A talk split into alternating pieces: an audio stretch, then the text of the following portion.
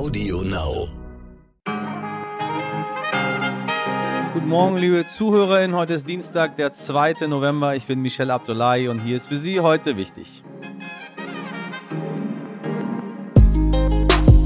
Vor zehn Jahren flog das rechte Terrornetzwerk NSU auf. Die drei Hauptmitglieder hatten jahrelang rechtsextreme Morde und Terroranschläge verübt und Polizei und Politik, ja, wollten von all dem nichts gewusst haben. Seither heißt es immer wieder, wenn es um rechte Gewalt in Deutschland geht, das seien ja nur Einzelfälle. Egal ob bei Anschlägen auf Synagogen, wenn rechte Chatgruppen in der Polizei entdeckt werden oder Bundeswehrgruppen rechte Lieder singen, alles nur Einzelfälle. Wissen Sie was? Bullshit. Das wissen Sie genauso gut wie ich. Wie sehr, das erfahren Sie heute von einem der führenden Rechtsextremismusforscher Deutschlands.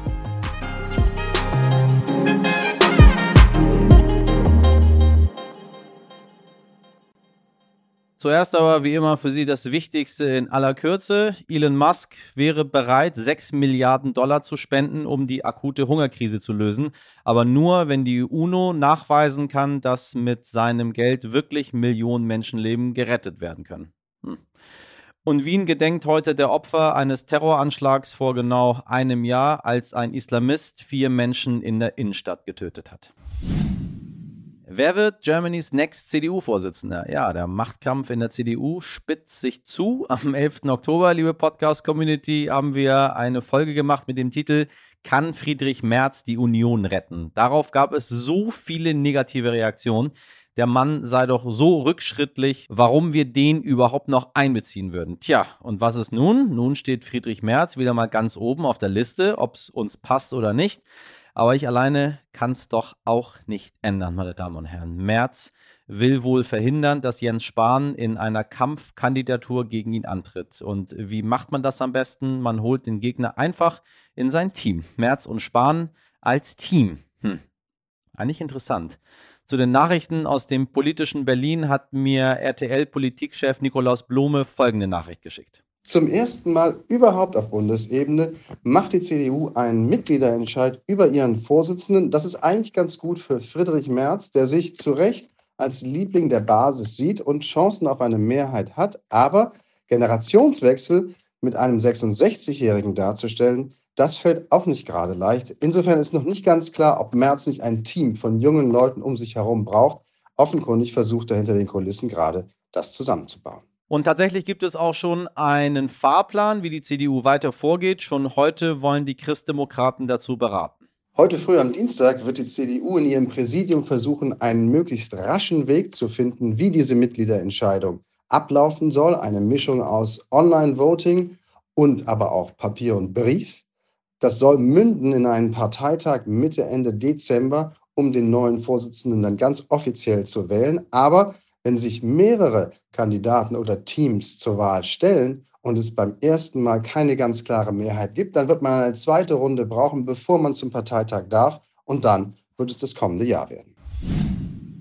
Und wir bleiben noch kurz bei Jens Spahn. Unser scheidender Gesundheitsminister fordert nun, dass die Impfzentren wieder geöffnet werden, um die Auffrischungs- oder auch Boosterimpfungen zu verteilen. Viele Impfzentren wurden im Spätsommer geschlossen und es ist unklar, wie schnell sie nun wieder den Betrieb aufnehmen. Überraschung, Überraschung. Das Personal dort kam häufig aus der Gastronomie oder der Veranstaltungsbranche und diese Menschen stehen nun meist nicht mehr zur Verfügung. Laut tagesschau.de sind viele Bundesländer überrascht oder sogar irritiert vom jetzigen Vorstoß des noch Gesundheitsministers. Was mich wiederum, ehrlich gesagt, alles überrascht, irritiert und, wenn ich ehrlich bin, auch ein bisschen wütend macht.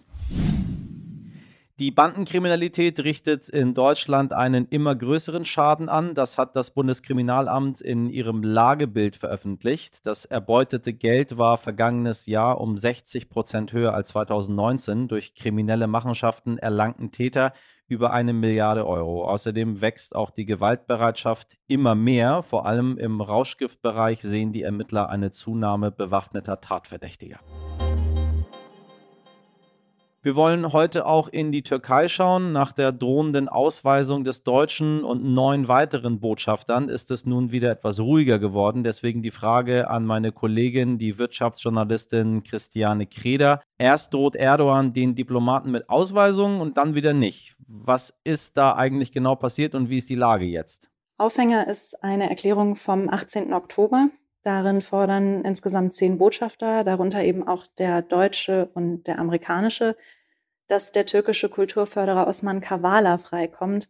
Dazu muss man wissen, Kavala ist seit mittlerweile vier Jahren in Haft. Die türkische Regierung wirft ihm vor, dass er 2013 bei den Gezi-Protesten und äh, auch 2016 bei dem Putschversuch beteiligt war.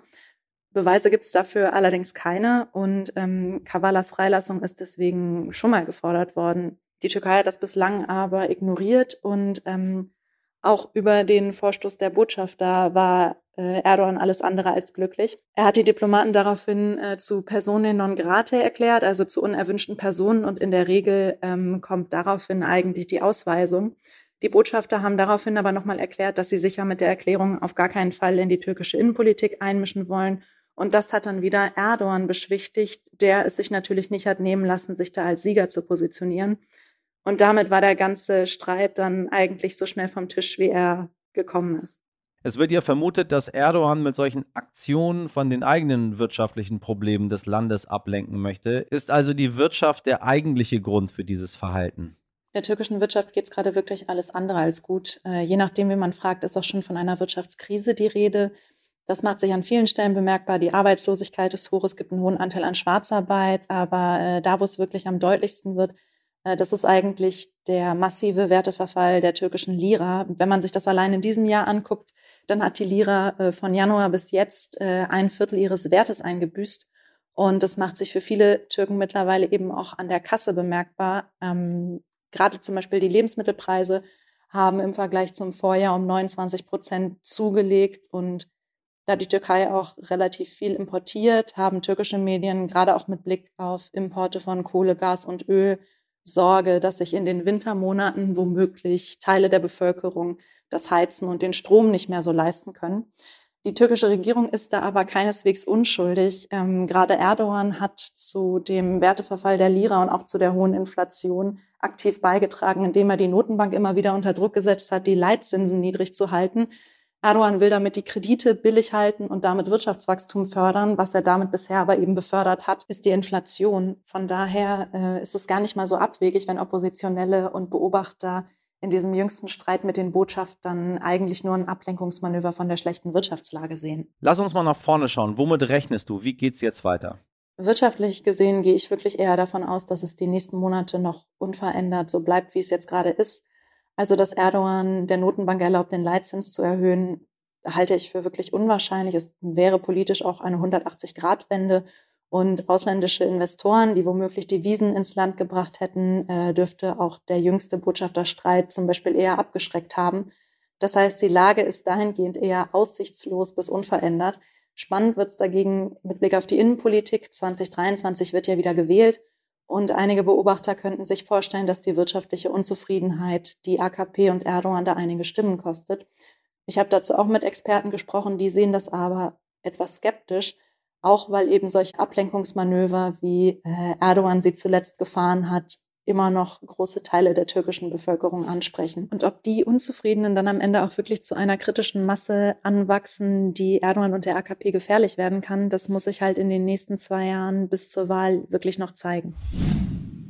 Ein neuer Monat und so ändert sich auch im November noch so einiges. So fällt für Ungeimpfte die Lohnfortzahlung im Quarantänefall weg. Raser und Falschparker müssen ab dem 9. November tiefer in die Tasche greifen dann gilt der neue Bußgeldkatalog. Außerdem unterstützt WhatsApp nun ältere Smartphones nicht mehr. Betroffen sind Geräte, die noch mit Android 4.0 arbeiten.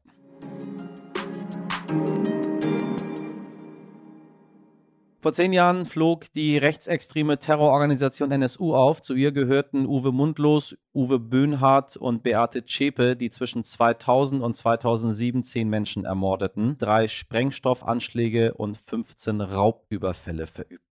Dass sie so lange unentdeckt blieben, ist nur durch das absurde oder bewusste Versagen der Polizei und des Innenministeriums zu erklären. Es warf Fragen danach auf, wie sehr staatliche Organe in rechtsextreme Strukturen verwickelt sind und wie sehr sich Deutschland ja radikalisiert hat.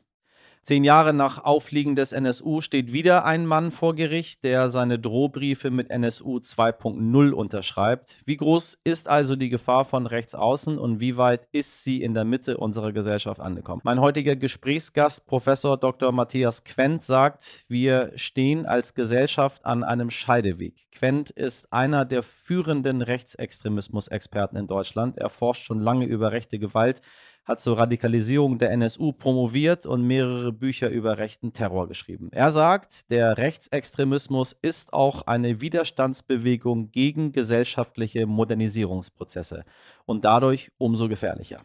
Herr Professor Quent, ich grüße Sie. Hallo. Gerade steht äh, ein Mann vor Gericht der Gewaltdrohung an, an PolitikerInnen und Menschen des öffentlichen Lebens mit ja, mit NSU 2.0 unterschrieben hat. Was glauben Sie, wie groß ist der nationalsozialistische Untergrund in Deutschland heute immer noch? Nationalsozialistischer Untergrund ist ja einerseits die Selbstbeschreibung äh, eines Terrornetzwerkes gewesen, das äh, im November 2011 öffentlich bekannt geworden ist. Andererseits kann es auch als Metapher betrachtet werden für die ja mehrere hundert im Untergrund befindlichen von der Polizei gesuchten Rechtsextremen, die gesucht werden ähm, dafür, was sich in sozialen Netzwerken, ähm, aber auch in konspirativen kleinen Gruppen organisiert in Orientierung an nationalsozialistischen rechtsextremen äh, Szenen und äh, das äh, es liegt in der Natur der Sache, dass wir nicht wissen, wie groß der, der Untergrund ist, weil er eben konspirativ sich organisiert. Ähm, man muss aber sagen, dass in den vergangenen Jahren das rechtsextreme und vor allem rechtsterroristische äh, Potenzial und Milieu ähm, sich deutlich ausdifferenziert hat, dass es also viel mehr ähm, Entwicklungslinien gibt, man in verschiedenen Bereiche genauer hinschauen muss. Gerade auch durch die Digitalisierung ist das alles sehr unübersichtlich äh, geworden. Ja. Die Gefahr ist jedenfalls vorhanden wenn ich äh, das Thema Rechtsextremismus bespreche, ich mache das ja häufig auf Podien, hier im Podcast, äh, in Schriften und so weiter und so weiter, muss ich mir von Leuten mal anhören, dass das eine Gefahr ist, äh, die Medienschaffende irgendwie versuchen, besonders groß zu machen. Ähm, wie groß ist die Gefahr wirklich? Es gibt fast, es gibt über 230 Todesopfer rechter Gewalt seit 1990. Es gibt in allen Parlamenten ähm, eine rechtsextreme Fraktion in Deutschland mittlerweile. Wir haben äh, Mobilisierungen von rechtsextremen Kräften, die unter anderem dazu beigetragen haben, dass die Pandemiebewältigung nicht so vorankommt, wie wir uns das wünschen, wenn es beispielsweise um äh, die Frage von, äh, von äh, Impfungen oder auch von anderen Schutzverhalten gibt. Ähm, Rechtsextremismus spielt überall eine Rolle, weil seine As As Facetten, Aspekte des Rechtsextremismus in unterschiedlichen Intensitätsleveln, Antisemitismus, Rassismus, Sozialdarwinismus, Teil der gesellschaftlichen Mitte sind. Das heißt also, dieses Bild Rechtsextremismus, das sind irgendwie die klatzköpfigen äh, Skinheads mit Springerstiefeln aus, aus dem Osten. Das ist ein völlig überholtes äh, Bild. Wir haben es mit einem gesellschaftlichen Phänomen zu tun, äh, das überall anzutreffen ist. Nicht überall in so einer radikalisierten äh, Dimension, ähm, aber auch in dieser radikalisierten äh, Dimension gab es in der Vergangenheit eine ganze Reihe erneuter Anschläge, Anschlagsversuche und Planungen. Insofern reden wir über einen komplexen Sachverhalt. Rechtsextremismus ist eine große Gefahr. Welchen Beitrag leistet die AfD dazu, wenn wir schon über die Parteien reden, die rechtsextrem in den Parlamenten sitzen? Die AfD hat den Rechtsextremismus in die Parlamente getragen. Sie baut Strukturen auf, die gerade in Hinblick auf die Verankerung, die kommunale Verankerung äh, von rechtsextremen äh, Ideen und äh, Personal von großer Bedeutung sind. Es geht um die Normalisierung des Rechtsextremismus. Es soll darauf hingearbeitet werden, dass es eben keine Empörung mehr gibt über völkische Thesen, über rassistische Aussagen, sondern dass das als Teil des normalen Meinungsspektrums wahrgenommen wird. Das führt bis hin zur Gründung einer neuen Stiftung aus Steuermitteln mit 70 Millionen Euro im Jahr, die der AfD jetzt theoretischerweise zustehen würde. Das heißt also, der Kulturkampf von äh, rechts außen wird damit auf ein neues äh, Niveau äh, gehoben, nicht nur in den Parlamenten, sondern inmitten der Gesellschaft, in der politischen Bildung, in den Medien und so weiter. Die AfD ist ein Sammelbecken des Rechtsextremismus geworden und auch gleichzeitig ihr Rückgrat. Sagen Sie, gibt es jedes Jahr mehr Hass oder kommt einem das nur so vor? Oder bündelt sich das? Wissen Sie was, es ist so, so, so schwer in Worte zu fassen, weil hm, irgendwie habe ich das Gefühl, es wird immer mehr. äh, die Zahlen zeigen das auch, aber nicht so, wie dieses Gefühl bei einem wirklich da ist. Oder ist das einfach nur eine Sache, die jetzt bei uns ist, mit der wir leben müssen, weil es sie gibt, diesen Rechtsextremismus und um den wir nicht mehr drum herum kommen? Die Aufmerksamkeit äh, und die Auseinandersetzung mit Rechtsextremismus führt ja zu einem Paradox, dass je genauer man hinsieht, desto mehr davon findet man auch.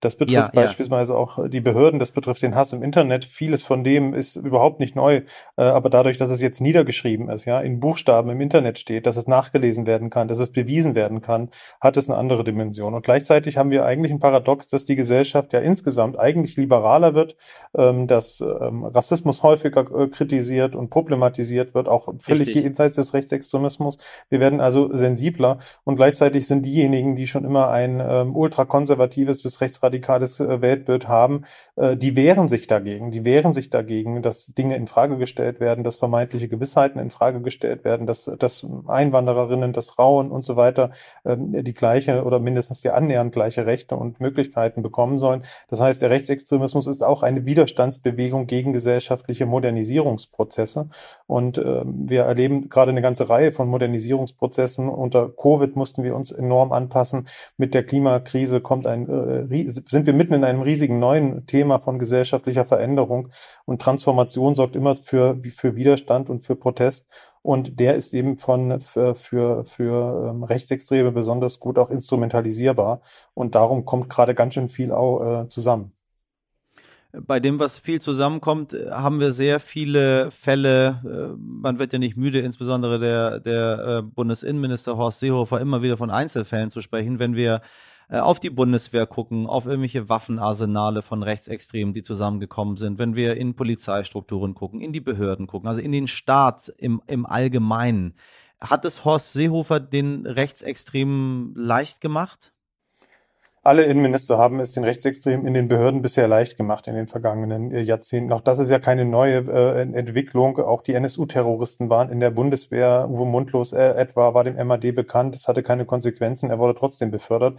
Äh, das war in den 1990er Jahren. Also Rechtsextremismus in staatlichen Sicherheitsinstitutionen ist leider kein neues Phänomen. Man schaut jetzt genauer hin und es gibt auch in den letzten Jahren mit der Legitimierung durch die AfD, aber auch mit der Polarisierung über die sogenannte sogenannte Migrationskrise 2015 und 16 die Dynamik, dass sich tatsächlich auch Anhänger von äh, Mitglieder der Behörden, Beamte, Beamtinnen äh, selber radikalisiert haben, äh, weiter äh, nach rechts und äh, sich auch legitimiert geführt haben, das zum Ausdruck zu bringen. Hans-Georg Maaßen wäre ein äh, Beispiel, der ehemalige Präsident des Bundesamtes für Verfassungsschutz. Insofern, ähm, ja, es gab in den Behörden lange eine Offenheit nach rechts außen, die gibt es in vielen Behörden vermutlich auch immer noch.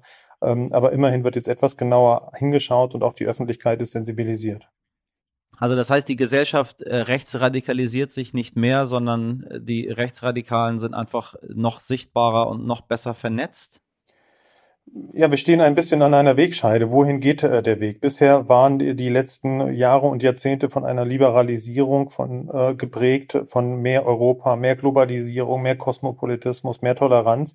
Äh, die Frage ist nicht so sehr, wohin entwickelt sich das rechtsradikale Spektrum, das sowieso schon rechtsradikal ist, also die AfD und große Teile ihrer Wählerschaft etwa, sondern was, wie reagiert die sogenannte Mitte darauf?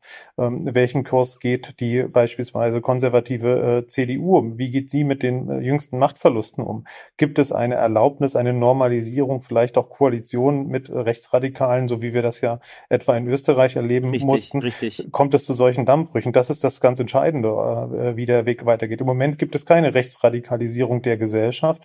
Es gibt eine Aktivierung und Mobilisierung von Leuten, die zum Großteil schon seit vielen Jahren demokratiefern und rechtsorientiert äh, waren, sich jetzt herausgefordert und äh, mobilisiert sehen und auch unterstützt sehen durch die Wahlerfolge der der AfD. Aber Einstellungsstudien äh, zeigen uns, dass rechtsextremes Denken eigentlich sogar zurückgeht in der Gesellschaft. Nicht überall gleich, in Ostdeutschland leider nicht so stark wie etwa in Westdeutschland. Aber dass es eigentlich gesamtgesellschaftlich eher positive Trends gibt. Ähm, das Entscheidende ist, wie geht die Gesellschaft äh, damit um? Wie geht sie mit dem ähm, Bodensatz von, na, nehmen wir mal um die zehn Prozent äh, der Personen äh, der extremen Rechten ähm, nahestehen oder die zumindest keine Skrupel haben, die zu unterstützen, um. Was muss ein neuer Innenminister sofort reformieren?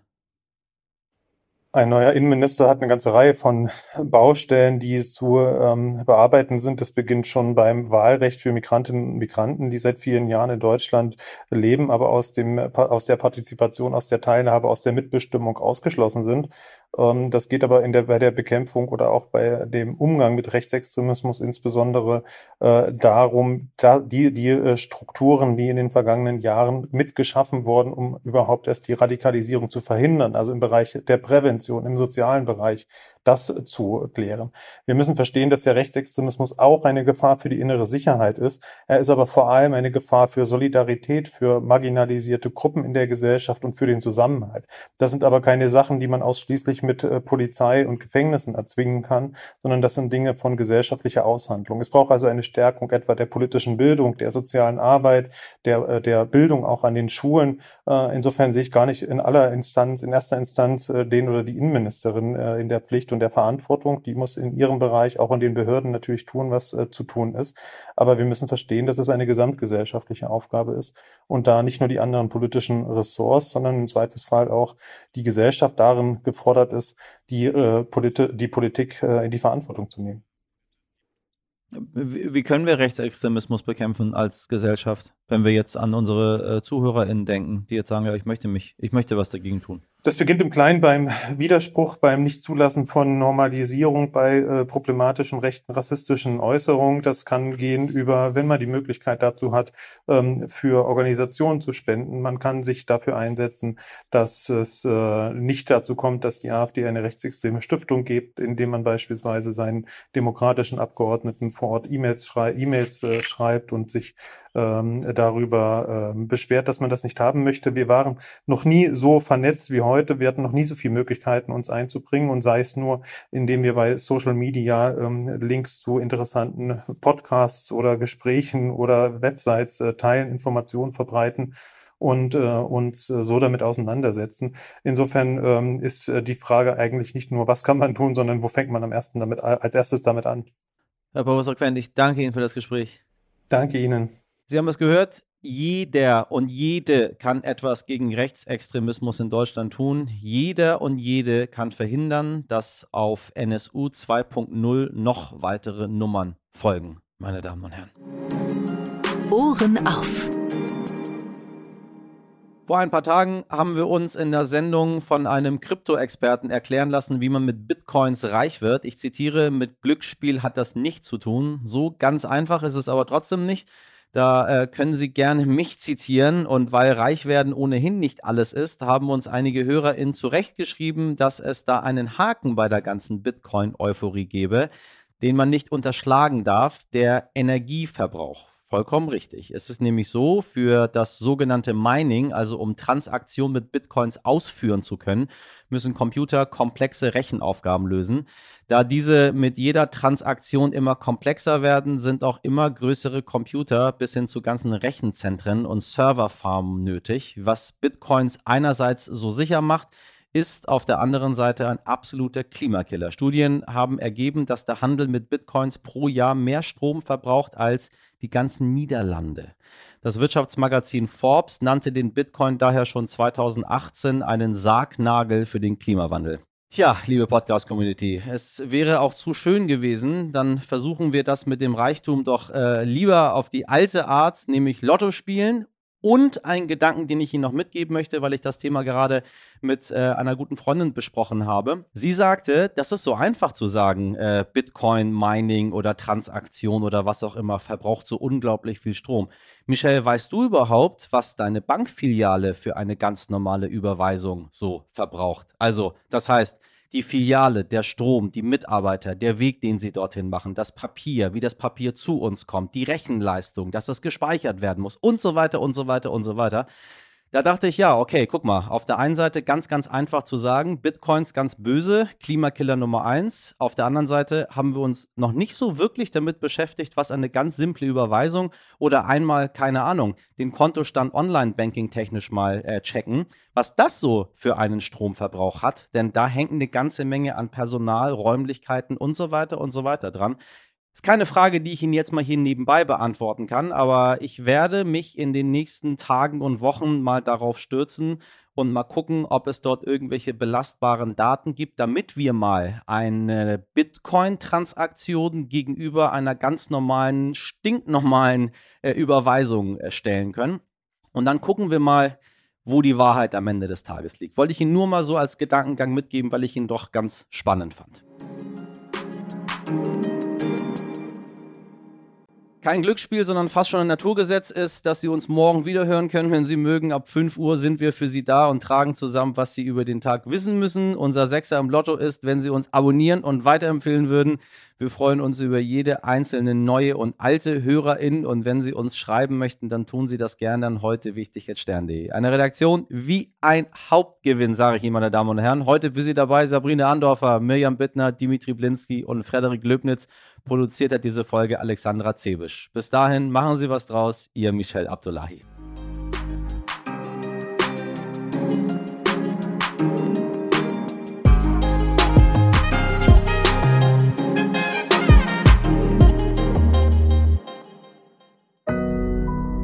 Audio Now.